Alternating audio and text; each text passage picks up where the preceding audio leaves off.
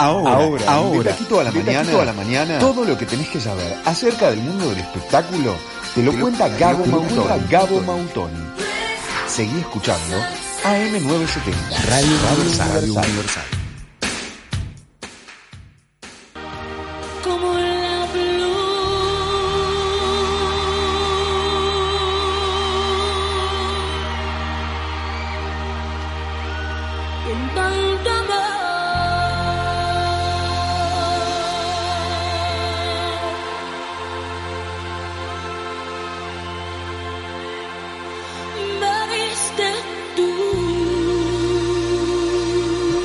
Con esa voz de Selena Quintanilla le damos la bienvenida a Gabriel Mautoni. ¿Cómo estás, Gabo? Pero ¿cómo están, chicas? ¿Cómo estás, Cami, Pau, a la distancia? Con esa voz medio pausada, yo no sabía si se cortaba, porque es como, es como una versión un poco pausada, pero que, eh, no sé, qué, qué, lindo escucharla en esta semana justo que, eh, a propósito, y por eso a su vez eh, la, dedicatoria de, de, la columna en el día de hoy a esta artista se cumplen 25 años de, bueno, de su muerte, de su asesinato, este, con tan solo 23 años. O sea, tuvo una, una especie de carrera ¿Ah? bomba, explotó en el corto periodo de unos 4 o 5 años y llegó a ser, entre otras, la artista latina eh, con más discos vendidos, más de 75 millones de discos vendidos en Estados Unidos y el mundo la, la artista latina con más discos vendidos después de Gloria Estefan, o sea que al, día de hoy Gloria Estefan encabeza ese puesto, la sigue Shakira. Qué tema la edad, ¿no? No sabía que la habían matado a los 23. Sí, increíble. Bueno, eh, hacemos un breve resumen. Nacida en, en Texas, en Estados Unidos, este, eh, comienza de alguna manera como a tener ese acercamiento a, la música a través de, una de, su familia, familia religiosa. Eh, el papá los empieza a incentivar, tanto ella como los hermanos. El papá venía de un, de, un antepasado un poco frustrado con un trío que se llamaba Los Dinos, un trío vocal, y a propósito forma con Selena, eh, Selena y los Dinos, que en definitiva es el nombre que se le da a esta banda, casi, casi que hasta el fin de su carrera, porque de hecho termina su carrera siendo ella y sus hermanos quienes componían la banda, eh, y años más tarde, eh, Chris Pérez, que es eh, un guitarrista en su momento muy conocido, que ingresa a la banda y termina, bueno, enamorándose ah. de Selena y, siendo ese amor prohibido que en definitiva relata en alguna de, sus canciones, porque el papá obviamente se opuso desde el momento cero a esa historia de amor. Así que se casaron escondidas. Un día, eh, en medio de una gira, dijimos, eh, nos casamos, pum, fueron y se casaron así como eh, Estados Unidos ofrece esa manera tan mm. fácil de contraer el matrimonio. ¿no Qué vida de película. ¿Sabes que me estoy sacando una espina en Google? Porque hoy más temprano nos preguntábamos si Selena Gómez se llamaba Selena por Selena. Y era obvio que sí, eh, ella es una cantante ahora, nació en el 92. ¿En qué año muere Selena? Selena muere en el, en el 1995. Ah, bueno, pero le pusieron Selena entonces en plena cúspide y en, en, internet, en Google, dice que sí, que se llama Selena, por además que es nacida en Texas, Selena Gómez, en el mismo Exacto. Bueno, así como así como Selena Gómez, que en definitiva ha sido nombre por, por bueno, en homenaje de alguna forma a esta a esta artista, hay muchas otras eh, personalidades del mundo artístico, sobre todo de la música, que a lo largo de todos estos años, de alguna u otra manera, la han homenajeado. Es el caso, en particular, y de quien quería hacer mención, de Jennifer López, que de alguna manera comienza su carrera y se lanza al estrellato. O sea, de hecho se hace conocida mundialmente por protagonizar o encarnar el papel de Selena en, la película, en la legendaria película que se estrena nada más que dos años después de la muerte de, Selena. Selena muere en el 95 y en el año 97 se estrena, se estrena esta película. Eh, es la primera vez que Jennifer López gana una suma eh, millonaria, porque creo que su calle fue algo así como un millón de dólares. Había hecho muy poca cosa Jennifer antes. Exacto, era como un perfil muy bajo. Es más, siempre la contrataban para ser de empleada, si no me equivoco. O sea que, que J-Lo se hizo famosa primero como actriz. J-Lo se hizo famosa primero. A ver, ella venía con una carrera musical también bastante, no sé si bastardeada es la palabra correcta, pero de hecho en muchas entrevistas ella eh, empatiza de alguna manera con esta historia de Selena de ser una persona que dentro del género que la caracterizaba, como por ejemplo eh, el, género texano en el caso de Selena, teniendo, siendo estadounidense, pero teniendo una ascendencia latina, o sea, venía de una familia mexicana, eh, tuvo en realidad una negación absoluta por parte del público durante casi toda su primera etapa. Eh, era un género que en realidad era dominado por hombres y una mujer no lo podía hacer.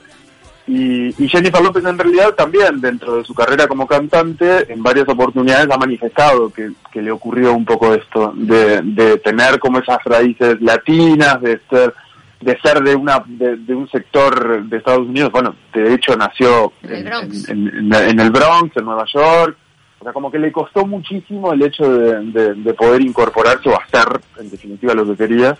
Este, o sea, que creo que desde ese lugar empatizó mucho con, con su carrera. Y más allá de J-Lo, Jennifer López, hay muchas otras figuras que, como decía antes, la han, la han homenajeado, en algunos casos más bizarros que en otros, como es el caso, por ejemplo, de Kim Kardashian o Demi Lovato, que en distintas fiestas de Halloween eh, lucieron este esta especie de jumpsuit que es como un mono, ¿no? Es como ese mono enterito para quienes no vieron la película. Te marca todo, te marca todo, todo, todo lo que tengas ahí va a verse. Todito, todito, ah. imagínense aquí en Kardashian toda marcada encorsetada, ¿no es cierto? Bueno, este, este, este, este mono violeta es como muy característico porque es el que ella usó en su último concierto en, en, en Alamont, en, un estadio en, Texas. Y, y bueno, eh, en este caso, Kim, por ejemplo, lo lució en una fiesta donde además fue súper criticada porque la homenajeó cantando, pero bailó pésimo. Entonces, como que las críticas le cayeron una vez más, pobre.